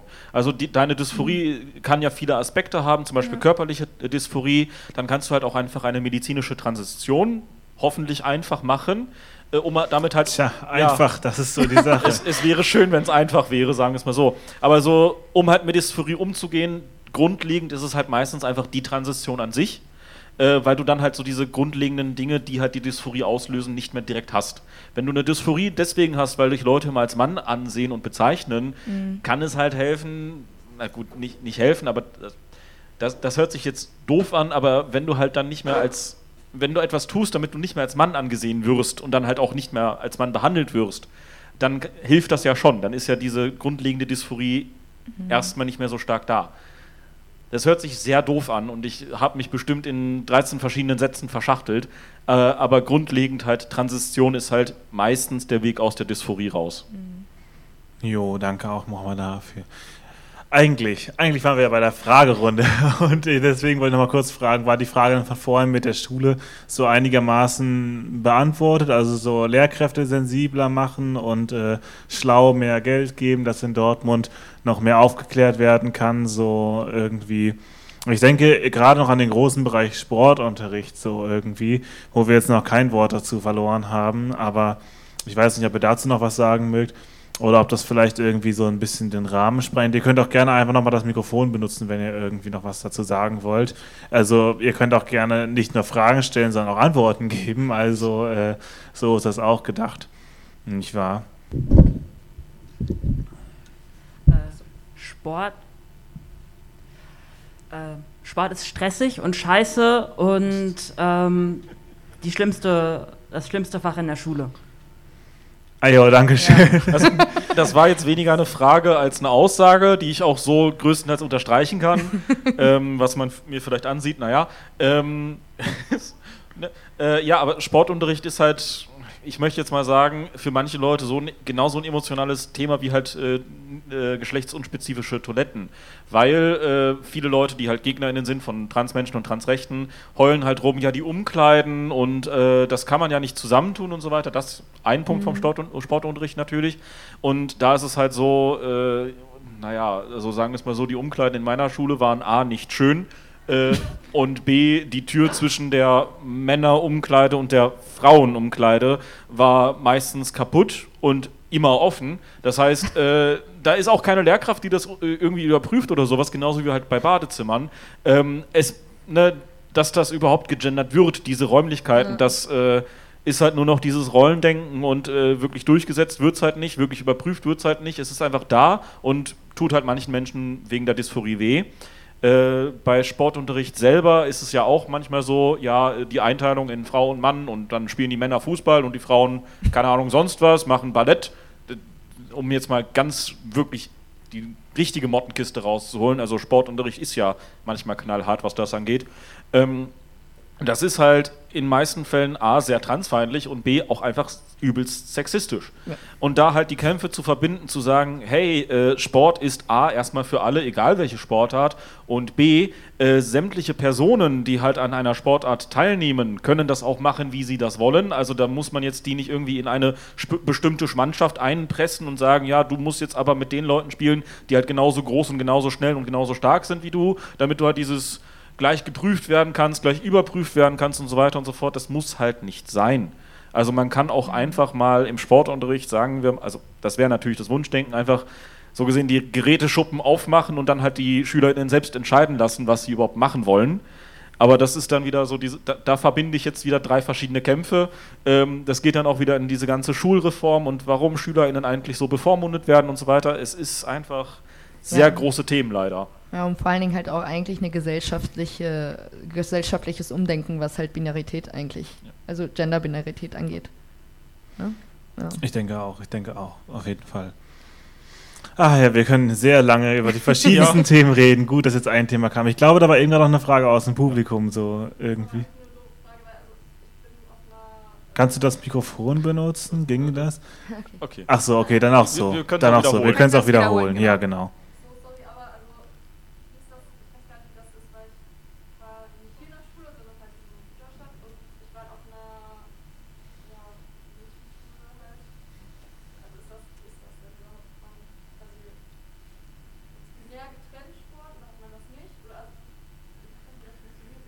Also, Also die Frage war, äh, wie das jetzt mit dem Sportunterricht allgemein abläuft, wie das äh, mit der binären Trennung und so weiter und so fort. Oh, wer da Ähm, zusammen also- Sport macht. Also, Erzähl doch. also offiziell ja. Hm, Offiziell ist der Sportkurs einfach deine Klasse und das war's. Und dadurch, dass die Klassen ja auch nicht irgendwie getrennt sind, machen eigentlich alle deine Leute in deiner Klasse mit dir Sport. Da gibt es aber halt SportlehrerInnen und es sind sehr viele, die halt sagen, ja, wir haben gerade zwei Sporthallen da, äh, die Mädchen in die eine, die Jungen in die andere und dann machen die halt unterschiedliche Sportarten oder Ja. unterschiedliche Übungen. Also direkt vorgegeben, dass es irgendwie geschlechtlich getrennt ist, ist es nicht. Es wird einfach nur sehr Außer oft die Umkleiden. Außer Ja. die Umkleiden, ja, das stimmt. Äh, aber der Sportunterricht selber eigentlich nicht. Die Bewertung wird aber geschlechtlich getrennt. Das ist noch eine Sache äh, Ja. bei zum Beispiel, ich glaube, Weitsprung äh, und auch so anderen. Leichtathletik, insgesamt Touren, genau. insgesamt so. Da ist es so, dass die Mädchen, die Frauen oftmals, sagen wir mal, niedrigere Standards haben, weil da halt der Gedanke ist, die können nicht so gut Sport machen und ich sag euch, die können besser Sport machen als ich. Ähm, Ja, also- eher so Biolog fast schon biologistische Argumentationsstrukturen. Ja, Warum? also so, oh, weißt du, so Jetzt insgesamt muss schon so. wieder ein Begriff erklärt Oh werden. no. Ah ja, gut. Also biologistische Argumentationsstrukturen meine ich, dass halt aufgrund von Biologie Unterschiede zwischen Männern und Frauen halt dauerhaft da irgendwie reingerotzt werden. Oh, sorry. Äh, aber ja, ähm, aber jetzt zum Beispiel zu der Sache mit, äh, wie Sportgruppen aufgeteilt werden. Wir wurden tatsächlich in der Oberstufe, ich war auf einem Dortmunder Gymnasium, ähm, aufgeteilt in verschiedene Gruppen, die, also was wir an Sport machen wollten. Und tatsächlich wurde es einem, ähm, einem äh, Jungen verwehrt, dass der sich äh, halt in eine, in die Tanzgruppe rein. Nee, geht nicht. Ja, warum denn nicht? Ja, ist halt nicht deine Sportart. Also da, da, das ist zum Beispiel sowas, wo ich Mhm. mir denke, so, okay, lol. Voll. Was zur voll. Hölle? Ja. Da Ja. fasst man sich nur an den Kopf. So. Ja. Ja. ja. Ähm, genau. Was ich nochmal fragen wollte, ob es noch äh, Fragen oder Statements oder andere Anregungen zu anderen Themen sonst gibt. Also wir hatten jetzt eben gerade viel über den Bereich Schule geredet, was glaube ich auch noch sehr äh, ein sehr wichtiger Bereich ist, weil viele Menschen ja im Schulalter oder zumindest viele merken da irgendwie geraten in ihre Transition oder bemerken Dysphorie und Also so weiter ich- und so fort. Ich kann noch sagen, wie ich halt mit dem Sportunterricht umgegangen bin. Ähm, als ich merkte, dass ich nicht binär war, habe ich einfach keinen Sport mehr gemacht in der Schule. Also zufälligerweise war Ja. Sport halt auch immer in der Zeit, wo ich, naja, eigentlich zu Hause lieber sein wollte und äh, auch immer die letzten Stunden und ich war einfach immer krank. Also dann, hat, dann hatte ich das Problem einfach nicht mehr im Ist das Nachhinein. so? Ja, also es ist auch nur Sport in der Oberstufe, was soll der machen? Ne? Also Hm. kann mich mal. Herr, Herr Wittjes, wenn, die, wenn Sie das jemals hören, ähm, Sie sind selber schuld. Warum rennen Sie auch? Also wa warum auch laufen als Thema und dann so, ja, wir laufen jetzt draußen. Ja, es ist zwar kalt, aber wir laufen jetzt draußen um den Te Teich. Ja, nee, danke. Also da, da bleibe ich lieber zu Hause. Mhm, mhm, auf jeden Fall. Ja, ich habe auch Sport geschwänzt, also Äh, passt schon. ich, ich glaube. Das Thema Es, was? das Thema Familie, wenn ich es jetzt richtig verstanden Ah, habe. Familie. Ich weiß jetzt nicht, in welchem Sinne welchem genau. Sinne? Also ist das jetzt so Familie, äh, Familienrecht oder äh, Familie, wie man mit denen umgeht oder. Ganz ruhig ans Mikrofon. Ganz ruhig ans Sie Mikro können, fragen. Ja. Sie können mal laut reden, Person, die ich gar nicht kenne.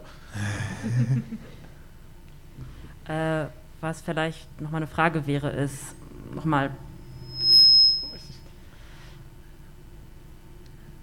Was dazu sagen, dass ähm, Familie ähm, dein Transsein extrem erleichtern kann, aber auch extrem erschweren kann. Und dass es in dem, welche Eltern du hast, es ist wie ein Lottospiel. Entweder du hast Glück oder Pech, aber es gibt ähm, in meiner Erfahrung selten was dazwischen.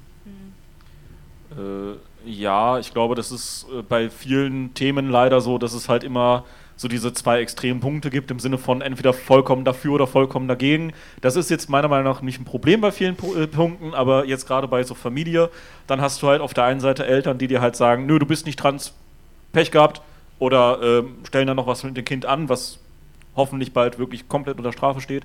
Ähm, oder du hast halt die, das komplette Gegenteil, wo du halt Eltern hast, die so sagen, ja, komm, so zu, also ich kann es aus meiner Familie erzählen, meine Eltern, als ich irgendwie acht war und dann kommt im Fernsehen eine Transperson, äh, gucken mich meine Eltern halt an, auch meine Schwester neben mir so, ja, wenn ihr jetzt irgendwie das Gefühl habt, im falschen Körper geboren zu sein, dann sagt das doch und dann können wir das, das ist in Ordnung, wenn du jetzt ein Mädchen bist und du jetzt ein Junge und so, das ist zwar, hört sich für uns jetzt sehr komisch an, auch gerade für äh, die Leute, die hier, die hier sind, aber äh, so für, sagen wir mal, sehr jung, junge Eltern, die äh, noch sehr, sagen wir mal, unerfahren sind in dem ganzen Thema, äh, in den äh, frühen 2000ern, trotzdem das so anzusprechen und zu sagen, ja, hey Kind, äh, kannst ja mit uns reden, wir können ja machen und tun. Und ich kann jetzt im Nachhinein halt auch sagen, diese hätten das jetzt auch nicht als Vorwand genommen, um halt irgendwie da richtig reinzuhauen und zu sagen, nö, wir haben das als Falle gelegt oder sonst was. Nein, die sind halt offen für Transmenschen, die sind halt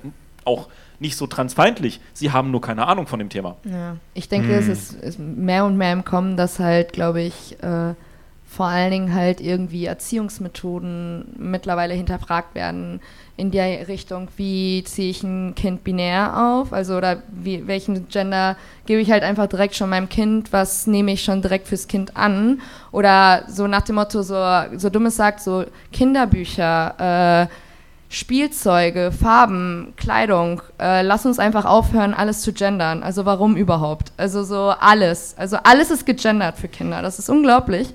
Also auch für erwachsene Personen. Und äh, ich denke so, wir könnten eigentlich auch fordern, dass wir alles halt aufhören zu gendern, bitte. und halt einfach so Klamotten und sowas alles halt einfach offener legen. Und ich glaube, dass zum Beispiel halt auch sowas mit reinspielt, halt einfach irgendwie Kinder einfach sein zu lassen. Weil ich glaube, mit Sozialisation fängt es ja schon an, dass halt irgendwie äh, super binäre Genderrollen in Kinderköpfe reingelegt werden, die halt es später sehr schwer machen, das wieder zu verlernen. Mhm, ich glaube, da können wir Fall. uns alle so irgendwie mit äh, arrangieren und ich glaube, also ich meine, mit meiner Familie muss ich gar nicht erst anfangen. Ich wurde sehr katholisch erzogen. Nice. Ja, ich war auch auf einer Mädchenschule. Nice. Äh, also so, und ich glaube, dass es für viele Menschen auch ein sehr berührendes und persönliches Thema ist, was sehr nahe geht, weil es halt einfach die eigene Familie ist. Und ich denke, es hilft vielleicht ein bisschen für Menschen, die halt eben nicht so coole Erfahrungen mit Familie haben und vor allen Dingen mit Familie, mit dem Verbindung mit dem Transsein, dass man sagen kann, hey Leute, ihr könnt euch auch eure eigene Familie aussuchen. Voll, das wollte ich gerade auch noch ergänzen eigentlich. Voll. Gut, dass du es schon gesagt hast. Also ich denke, es ist wirklich so, äh, kein Mensch muss allein sein. Sorry.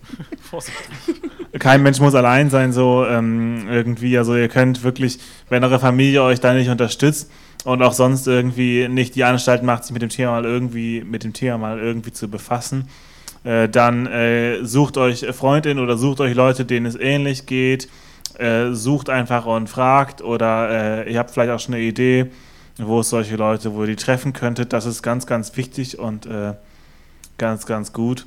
Und äh, da auch wieder an CIS-Menschen so seid Allies. Fragt irgendwie nach, wenn ihr das Gefühl habt, aber nicht zu offensiv. Und ähm, ja, äh, genau, ich kann auch selbst von mir sagen, irgendwie, dass ich merke, es gibt sehr viele unterschiedliche Formen an Transfeindlichkeit. Mhm. Also das muss, das wollte ich auch nochmal betonen. So irgendwie, es gibt nicht nur die Eltern, die dann wirklich ihren Kindern offensiv schlimme Dinge antun und das alles tabuisieren oder irgendwie äh, ver verwehren oder Himmel und Hölle und alles in Bewegung setzen, um dem Kind, äh, um ihrem Kind dann so zu verwehren, dass es sich damit irgendwie beschäftigt und dass es da glücklicher werden kann.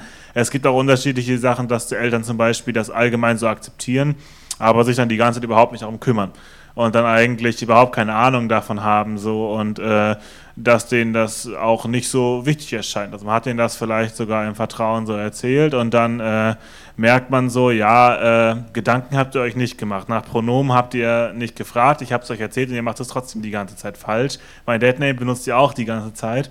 Also, was geht eigentlich bei euch? Äh, ist es für euch wirklich so viel zu viel verlangt, euch damit zu beschäftigen? Und ähm, das ist dann, glaube ich, dem ist noch so ein bisschen schwieriger beizukommen, weil man sich dann auch ständig so in so irg mit irgendwelchen Ausreden so arrangieren muss. Ja, aber das ist ja noch neu für uns und wir haben ja gar keine Transperson in unserem Umfeld. Ja, außer mich vielleicht. Und ähm, also da kann ich auf jeden Fall nochmal sagen, da braucht es, glaube ich, öfters mal einen langen Atem und ich glaube, bei Familie ist auch wichtig, man kann es sich wirklich aussuchen, es muss jetzt nichts. Wenn ihr Leute habt, mit denen ihr besser klarkommt als eure Eltern, dann äh, auf jeden Fall dann äh, haltet euch nicht so sehr daran fest irgendwie. Das ist, glaube ich, ganz, ganz wichtig, dass man seinen Eltern jetzt auch nichts schuldet, so in der Hinsicht irgendwie. Naja, das zum Thema Familie noch. Äh, äh, sagen wir es mal so, zum Thema Familie können wir auch an sehr vielen anderen Punkten anknüpfen.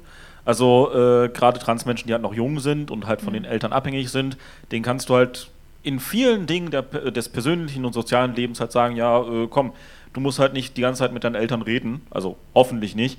Äh, und du kannst halt schon dir deine eigene äh, Familie versuchen zusammenzustellen mit deinen Freundinnen und so weiter und so fort. Wenn du aber halt am Abend wieder zurück zu deinen Eltern musst und da auch isst mm. und von denen abhängig mm. bist finanziell und so, dann ist es halt sehr schwierig, so gesehen, sich davon lösen zu können. Äh, und da, das kann man wunderbar verbinden mit dem ganzen äh, Armutsbekämpfung und Leute halt auch ein bisschen, sagen wir mal, eigenständiger machen und halt zu unterstützen, dass halt äh, auch junge Transmenschen, die halt irgendwie gerade mal, sagen wir mal, 18, 19 sind oder sowas, dass sie halt auch ausziehen können, damit, also ne, zu hohe Mieten mhm. sorgt halt auch dafür, dass Transmenschen zu Hause sein müssen und auch zu Hause bleiben müssen, selbst wenn die Eltern halt transfeindlich sind. So, da gibt es halt sehr viele Punkte da anzusetzen und zu sagen, hey, da können wir Kämpfe wunderbar verbinden. Mhm. Äh, und das ist auch so eine Sache, die, die mir jetzt noch wichtig war und weiter weiß ich nicht. Ja, oder halt Sensibilisierung von SozialarbeiterInnen in der Kinder- und Jugendhilfe. Da, da würde man halt auch gucken, dass man da an, gut ansetzen kann.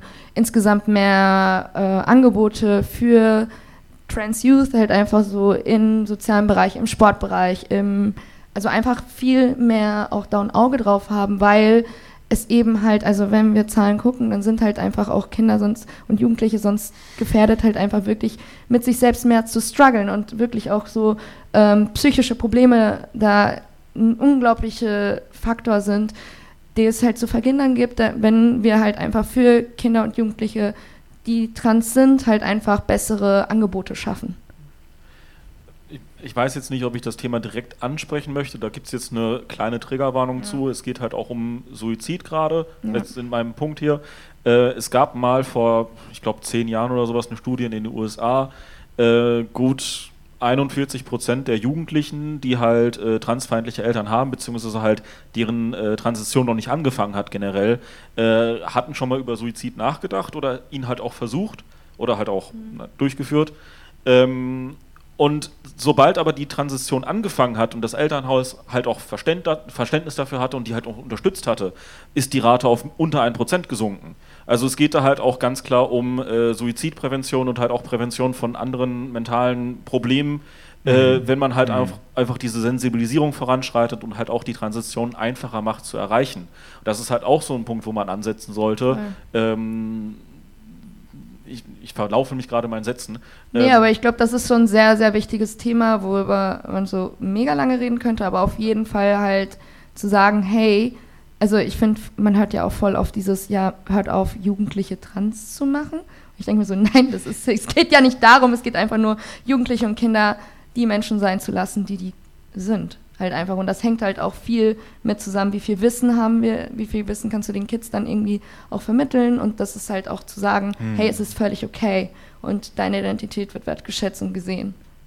Das wäre so das Optimum, das stimmt auf jeden Fall, ja.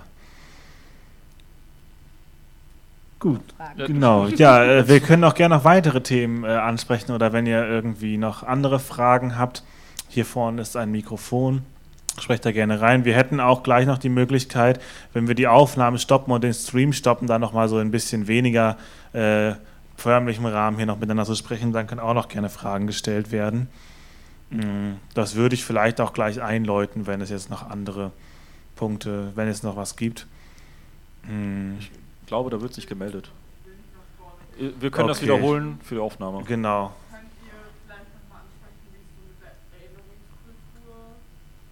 medizinische Eingriffe namentlich gemacht hat oder irgendwie auch, ob es irgendwelche Projekte zu dem Thema gibt.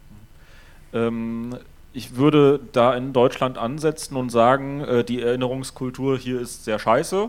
Äh, aus dem ganz einfachen Grund, ähm, viele, also Transmenschen im Gesetz wurden ja seit Jahrzehnten nicht erwähnt, auch nach dem Krieg nicht.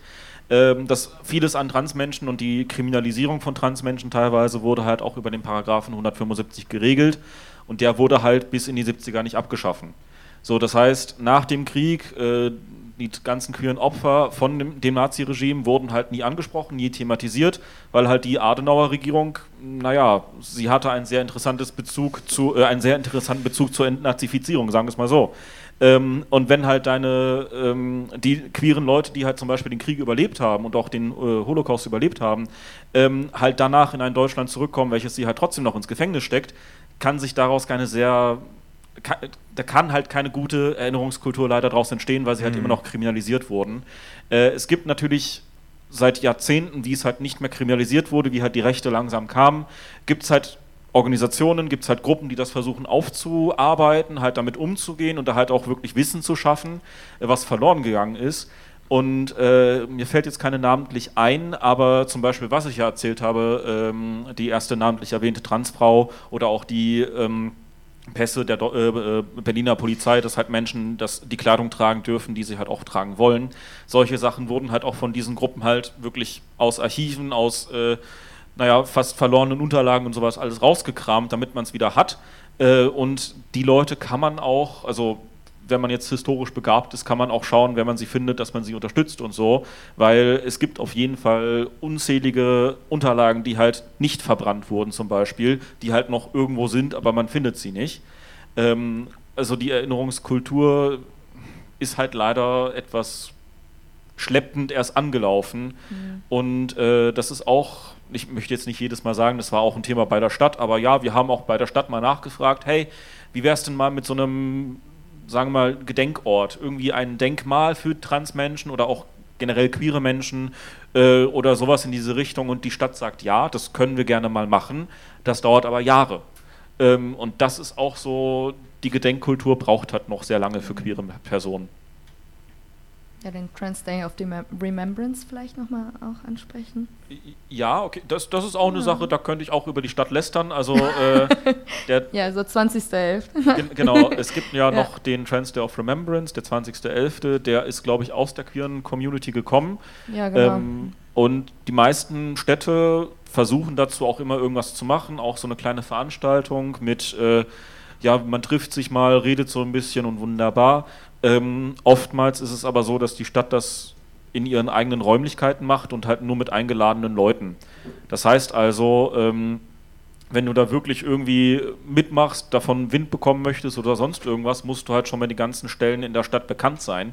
Und das ist halt auch eine Sache, die meiner Meinung nach nicht geht. Nee. Das darf nicht so elitär sein, oh ja, der, die Gedenkung, die Gedenkung, genau. Äh, das Gedenken an äh, verstorbene Transmenschen darf halt nicht einfach von der Stadt so monopolisiert werden, so gesehen. Und äh, ein paar andere Gruppen haben damit schon angefangen, so kleine Infostände zu machen in der Innenstadt ähm, und da halt zu informieren, hey, heute ist Trans Day of Remembrance, wir gedenken heute den verstorbenen äh, Transpersonen äh, seit dem letzten äh, Trans Day of Remembrance. Und wir haben jetzt auch dieses Jahr sagen wir mal, unseren Beitrag, Beitrag geleistet, hört sich so ein bisschen größer an, als es ist, aber wir waren halt auch da, wir haben halt auch Flagge gezeigt und halt auch da gesagt, hey, ähm, zu unserer Kultur, unserer Subkultur als queere Person gehört es leider auch dazu, halt daran zu denken, hey, viele äh, Brüder, Schwestern und Geschwistern haben es halt so weit nicht geschafft wie wir. Mhm. Ja. Ja, du sagst leider, ich denke, so Gedenktage sind halt super wichtig. Ja, also gar nicht so leider. Also Ja. ich glaube, du meintest es nicht so, aber so eher so, dass es super wichtig, darauf einfach aufmerksam zu machen und das irgendwie halt wie, also so auch diesen Schmerz nach außen tragen zu können. Äh, ich finde es leider immer wieder traurig, wie wenig Support und Allyship es sehr oft bei diesen Veranstaltungen gibt. Und da würde ich mir auch mehr Support wünschen. Auch Von, äh, von anderen Gruppen zum Beispiel auch einfach die, also da, da waren wir ja vorhin schon beim Thema dieses, okay, Solidarität in linken Gruppen insgesamt halt so und dass da halt auch mehr CIS-Personen halt einfach auch stehen und da das präsent haben.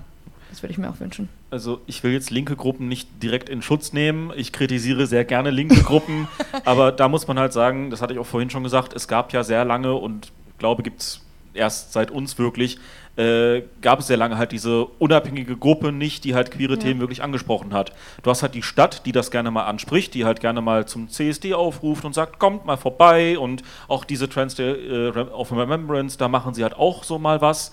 Aber linke Gruppen, sagen wir mal, rufen nicht wirklich auf zu einem Infotisch von der Stadt. Äh, linke Gruppen Eher sagen weniger. Ja, Nee. äh, linke Gruppen sagen halt auch nicht wirklich so, ja, die Stadt hat da mal äh, irgendwie eine Gedenkveranstaltung gemacht, geht da mal hin oder die war gut oder sonst irgendwas. Ähm, und das ist jetzt keine Kritik, das ist halt einfach so. Ähm, ich persönlich finde die Gedenkveranstaltungen der, Veranstaltungen der Stadt auch nicht immer gut, aber ähm, das ist dann halt für uns der Ansatz gewesen, halt zu sagen, die, wir machen es dann selber. Ja. Und äh, da ist dann halt so der Punkt, wo dann halt linke Gruppen uns einfach unterstützen könnten. Äh, aber das äh, kann man noch schauen für das nächste Jahr und das bis dahin aufbauen. Und ja. Ja, Thema Solidarität ist dann auch wieder die Frage, nicht wahr? Ja. Jo, genau. Ähm, Äh, Zu dem Aspekt Erinnerungskultur noch irgendwas oder haben Sie da, haben Sie da, Personen, die ich gar nicht kenne, noch irgendwas zu, zu sagen? B- Bitte? ach, das Schreibprojekt. Ja, natürlich. Hallo, wir, von sind gut vorbereitet. Ja, genau. Erzähl doch mal gerne. ähm, ich bin da schlechter vorbereitet als du, glaube ich. Oh, Also, das glaube ich nicht. Ich glaube, wir kriegen beide ungefähr die Hälfte hin und dann sind es 100 Prozent. Ähm, ja, also wir haben als äh, äh, Transaction eine Aktion ins Leben gerufen, ein Schreibprojekt. Ähm, mögt ihr mir noch einmal kurz Menschen, die ich gar nicht kenne, die hier sitzen, den Titel sagen? Wofür wir kämpften oder kämpfen, also mit dem T in Klammern sozusagen. Genau, unter diesem Motto können noch, äh, ja, Geschichten, also äh, jetzt nicht Geschichte, ausgedachte Geschichten, aber so äh, wahre Geschichten, Biografien und äh, Erlebnisse so geschildert werden, ähm, die ja, die äh, das queere Leben und äh, so ging es spezifisch um Dortmund. Ich bin sehr gut vorbereitet. Äh, nicht nur, sondern auch. Ja, genau. Also ich glaube, wir haben das mehr oder minder ausgeweitet, im Sinne von, wenn jetzt eine Person direkt hinter der Stadtgrenze wohnt oder sowas, dann geht das ja auch. Wir kriegen gerade einen Text zugeschoben. Oh, danke schön. Ähm, ja, und im Grunde genommen ist es halt so ein Schreibprojekt, äh, Ich glaube für alle grundlegend erstmal, dass da alle einsenden könnten, aber ich glaube, wir hatten so diesen Aspekt gesetzt, wie halt, dass auch ältere Menschen auch mal Gehör verschafft werden soll. Also Aus der queeren Community Genau, dann, genau, ja. äh, älteren queeren Menschen, die halt auch noch äh, systematische äh, Verfolgung äh, vielleicht noch erlebt haben oder halt auch die, sagen wir mal, stärkeren und naja, schlechteren Ausführungen des äh, TSGs miterlebt haben, dass die halt äh, uns mal schreiben könnten, wie es denn damals war, wie sie halt transitioniert sind oder wie sie halt damit umgegangen sind, weil äh, ich glaube, da war auch der Gedanke, unsere eigenen Geschichten kennen wir schon. Und wir bauen uns ja gerade nach und nach Bühnen auf, wo wir die immer wieder erklären können und sagen können und so weiter und so fort. Ältere Menschen, die halt nicht organisiert sind, die hört man sehr selten. Und äh, dafür haben wir jetzt ein Schreibprojekt, äh, wo dann auch ältere Menschen was einsenden können. Genau, per Mail. Also das geht an die E-Mail transaction dortmund at riser.net und ähm, bis Ende Februar kann da noch eingesandt werden. Einfach äh, queere Geschichten, wie äh, für queere Rechte gekämpft wurde oder auch sonst äh, aus der queeren Community. Maximal drei Seiten hatten wir, glaube ich, gesagt, so ungefähr. Und ähm, also DIN A4 Seiten, genau. Und ähm, Die DIN A5 Seiten, ja. ach so, DIN A5 Seiten. Ja, Oh, okay, dann habe ich mich Da, vertan. das sind anderthalb DIN A4 Seiten angeblich. Ja, je nachdem. Ja. Aber äh, genau. Und das ist so ungefähr das Format, um das es geht. Und dazu eine herzliche Einladung. Ja. Mm, Mir ist gerade aufgefallen, dass wir ein Thema so ungefähr gar nicht angesprochen haben und das ist jetzt die neue Regierung und was deren Plan für queere Rechte ist. Ach, müssen wir uns halt immer mit Politik beschäftigen Ach, hier. äh, ach wenn. Machen wir noch drei Stunden oder wie? äh, Nee, ich hatte das jetzt auch, ich hatte auch noch, ich wollte noch mal auch darauf hinweisen, dass wir jetzt auch bald das äh, Recording stoppen, so irgendwie. So langsam. und dann, genau, und danach äh, können dann auch ähm, andere Personen, äh, dann können auch noch andere Themen angesprochen werden, auch wenn ihr wollt, dass eure Stimmen nicht aufgezeichnet werden, dass Themen oder Sachen nicht aufgezeichnet werden, dann machen wir das gleich außerhalb von Stream und allem nur in diesem Raum. Also an alle, die zuhören, so äh, irgendwie. Das war unsere Veranstaltung jetzt hier. Wir hoffen, es hat euch gefallen. Folgt uns gerne auf Social Media, Transaction Dortmund. Macht gerne mit bei unserem Schreibprojekt, wenn ihr queere Geschichten kennt oder dazu etwas beitragen wollt. Und ja, bis hoffentlich zum nächsten Mal.